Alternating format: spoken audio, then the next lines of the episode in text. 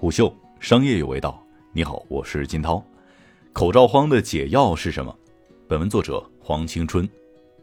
中小微企业犹如中国经济的毛细血管，支撑起机体运转的同时，解决着数亿人的就业。然而，在新冠病毒肆虐的近一个月之内，很多企业被迫按下了暂停键。面对集体停摆带来的失血，企业主们开始积极自救。有人奔走疾呼，有人开启了远程办公，有人鼓励复工。二月十七号是大部分的企业正式复工的第一天。对于企业来说，如何在特殊时期做企业管理、恢复企业运转，成为了两难的抉择。对员工来说，怎样做好上班以及途中的防护，平衡好复工与防疫之间的矛盾，也尤为棘手。然而，这些困境最后都指向了一个问题：如何解决口罩荒的难题。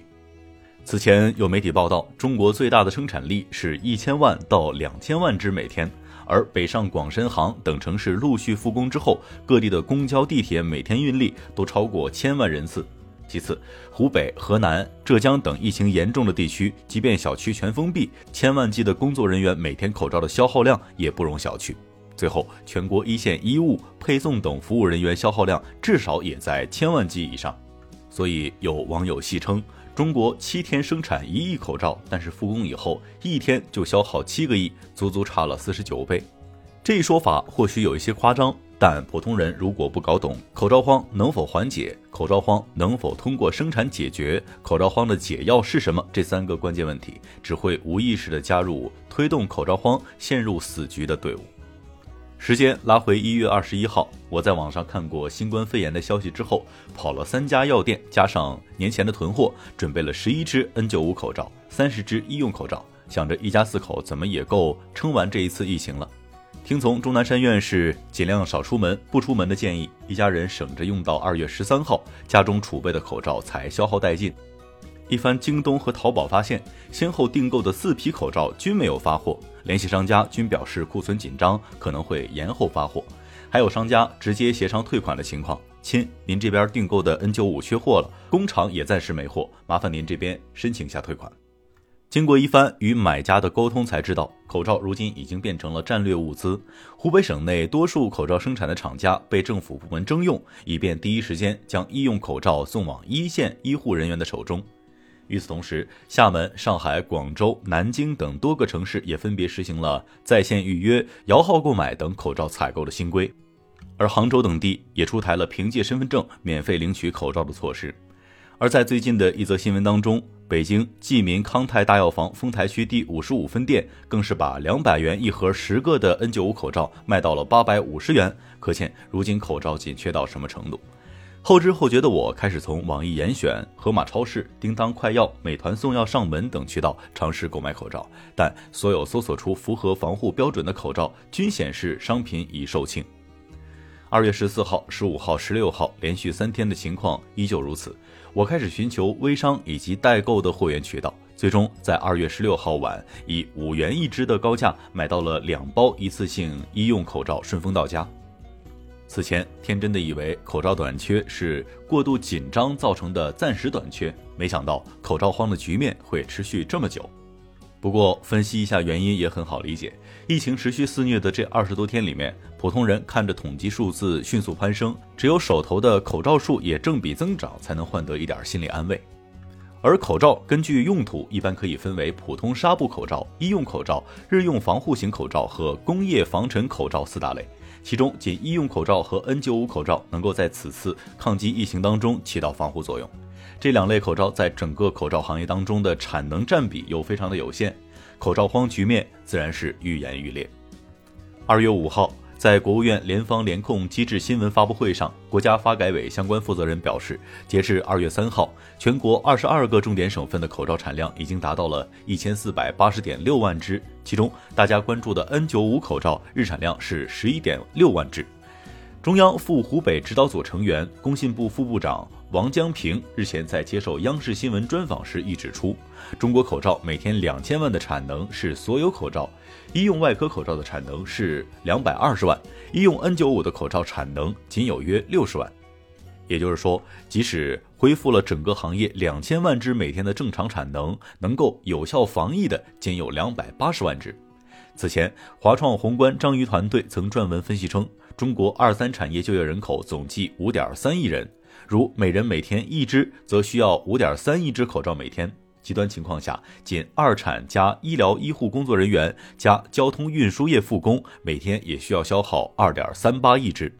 如果以此作为基数，按照近日发改委称口罩的复工率只有百分之七十六推算，到二月底之前，保守估计口罩每天的缺口依旧高达数亿只。所以，供需严重失衡的情况下，口罩荒的局面不可能短时间得到缓解。而且，目前这种全民恐慌的情绪之下，反攻潮加上大面积的复工，甚至可能会再催生一波高价囤口罩的浪潮。疫情突袭之前，大概没有多少人想过口罩的需求会这么大。一月二十九号，中央纪委国家监委网站发布文章，工信部有关司局负责同志介绍，中国是世界上最大的口罩生产和出口国，年产量占全球的约百分之五十。我国口罩最大的产能是每天两千多万只，然而两千万只每天的产量放在十四亿人的购买需求面前，也只是杯水车薪。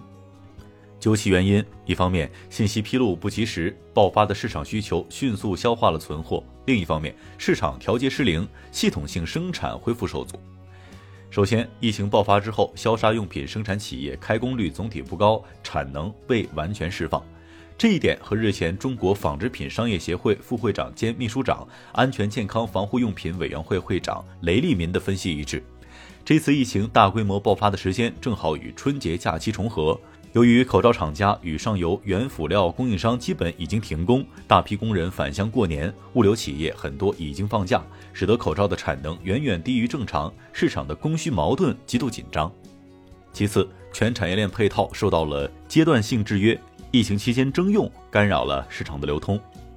这一点和近日每日经济新闻记者采访苏州市相城区望巷村党委书记陆建中表达一致。复产之后，生产的所有口罩均由政府收购，不允许外流。我们将收购的口罩统一分配给相关的单位、街道、社区等等，由他们分发给群众。而江苏恒健医疗器械有限公司负责人也对每日经济新闻记者表示同样的观点：公司每天都在满负荷生产，过去一天生产不到一万只口罩，现在每天生产三到四万只，现在一天接几十个电话都在要口罩。但政府管控之后，有人直接在这边守着出货，拿货必须有政府的批文和调货单才能放货。最后，许多的企业召回员工投入生产，面对人工、原料水涨船高，大多处在生产一只亏一只的状态下。这一点从中国新闻周刊采访行业人士报道可以得到印证。部分企业除了生产成本、员工工资支出之外，很多的生产医疗相关用品配件的企业都是成本价给到一线。这个钱也不知道什么时候能够收回，资金压力很大。再加上各地对于口罩加价行为的严厉处罚，也在一定程度上打击了个人以及药店等参与市场行为。比如日前，洪湖市华康大药房将进价零点六元的口罩以一元的价格卖出，因涉嫌哄抬价格，被洪湖市市场监理局没收违法所得一万四千二百一十元，罚款人民币四万两千六百三十元。所以，诸多因素的共同作用之下，市场调节失灵，口罩流向市场的数量非常有限。系统性生产恢复受阻的方面，首先，上游原材料保障存在问题。据新京报智库统计，目前全国有五百五十九个医用口罩类许可证，分别为三百五十三家企业所有。这些企业分布在全国的二十五个省市，主要集中在河南、江西、江苏、湖北和广东。而中国四个无纺布基地分别是广东、浙江下吕、湖北仙桃和福建，其中湖北仙桃是彭汤镇，号称无纺布之都。行业内的说法是，无纺布产业看中国，中国看仙桃。而彭场镇是仙桃无纺布产业的发源地，每年生产供应全国百分之六十无纺布产品，占全球市场份额的近四分之一，现在却处在几近封城的状态下。而且从目前防疫的情况看，为了严控扩散，有些地区生产原料运输甚至需要提供政府公文，这无疑严重阻碍了正常的生产环节良性循环。新京报就此分析到，除上游、中游企业更加集中的长三角和京津冀地区，其他地区制造医用口罩都需要依赖跨省物流来运输原材料。受疫情的影响，多地的交通线路或调整或停运，这给物流造成了很大的压力，影响了口罩的供应。所以，即便全国各地制造企业全部行动起来，高薪让工人每天十几个小时加班赶工，最终生产还是被原材料卡住了脖子。退一步说，即便上游原料供应、人力、资金都能够妥善处理。市场口罩紧缺的局面依旧无法在未来两周得到缓解，因为口罩生产看上去技术含量低，但其生产环节除了原材料、厂房、资金、人力之外，还牵扯到设备、准入许可、生产周期等影响。根据宁波市市场监管局的介绍。医用口罩通常采用环氧乙烷来灭菌，灭菌之后，口罩上会有环氧乙烷的残留，而环氧乙烷是一种有毒的致癌物质，长期吸入不但刺激呼吸道，还会有强烈的致癌可能性，所以必须通过解析的方式，使得口罩上残留的环氧乙烷释放，从而达到安全的含量标准。而这个灭菌之后解析期通常需要十四天的时间。这是企业经过验证的相对安全的环氧乙烷解析的时间，能够确保口罩中残留的环氧乙烷的含量低于十微克每克的安全标准。专家强调，灭菌之后解析期不能够随意缩短，缩短有可能会造成环氧乙烷含量超标。最后，口罩生产商还需要把口罩送到质量监督局送检，符合国标 GB 幺八二七九点一二零一五、国际标准 ISO 幺幺幺三五二零一四的要求，经检测合格才能够出厂上市。或许有人说，国家已经开始市场收储口罩，最大限度供应原材料，也能够放宽政策，颁发医疗器械经营企业许可证，让越来越多传统企业转型或者新增口罩生产线。这样，口罩行的局面应该很快就能够缓解吧？也不一定。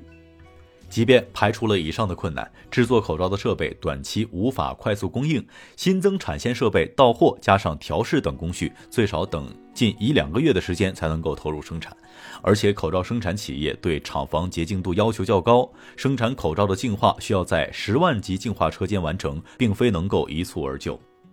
所以，口罩机生产力以及一整套的生产环节高速运转能力，才是暴露出的最致命的问题。如此巨大的需求缺口，想靠生产缓解口罩荒的死局，无异于望梅止渴。全链条的生产能力也不可能立马出来。口罩荒的解药是什么呢？此前，腾讯棱镜深网曾经在报道当中称，中国口罩的日产能可达到两千万只，系世界最大的口罩生产国和出口国，年产量占全球百分之五十，全球近千家口罩企业竞争惨烈，一只口罩赚不到五厘钱。国家劳动保护用品质量监督检验中心武汉主任刘洪斌在接受华夏时报采访的时候，亦表示，国内的口罩企业过得并不滋润，甚至产能严重过剩。这从侧面说明，中国民众只是在面对疫情肆虐的时候才会自觉地戴上口罩。口罩荒现象并非中国口罩产业产能不足造成的，相反，每天迅速消失在市面上的口罩，大概率是被很多个恐慌过度的普通个体囤起来了。中国过往诸多的抢购案例暂且不表，即便明天全世界范围支援过来十亿只口罩，还是会被迅速的抢购一空。如果不解决普通人的心理恐慌的问题，生产再多也会因为恐慌被囤起来。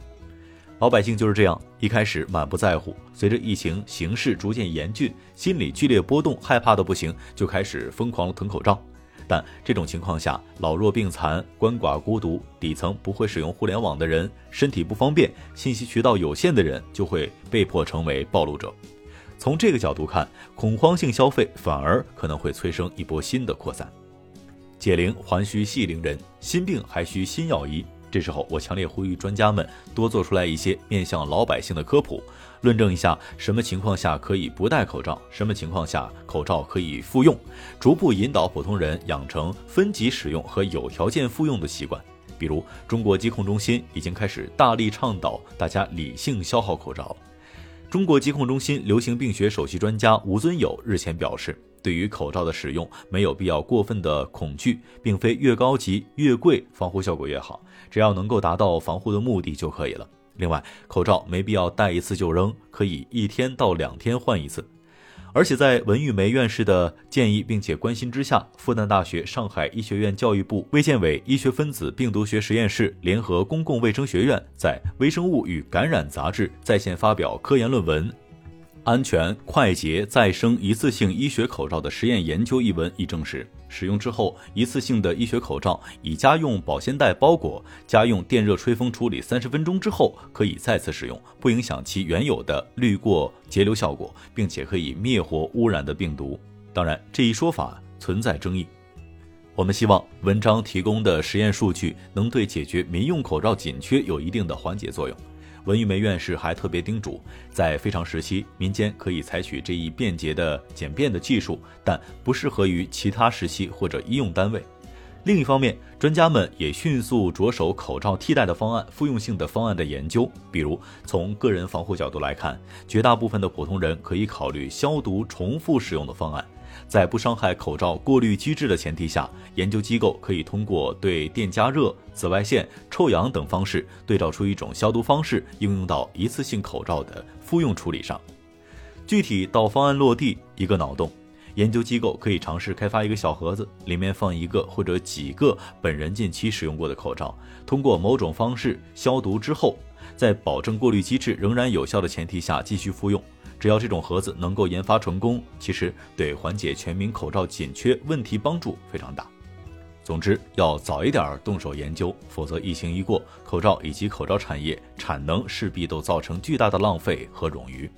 当然，也有网友对口罩荒现象给出了建设性的意见。此次疫情根本问题不在于储备口罩或者是口罩的产能上，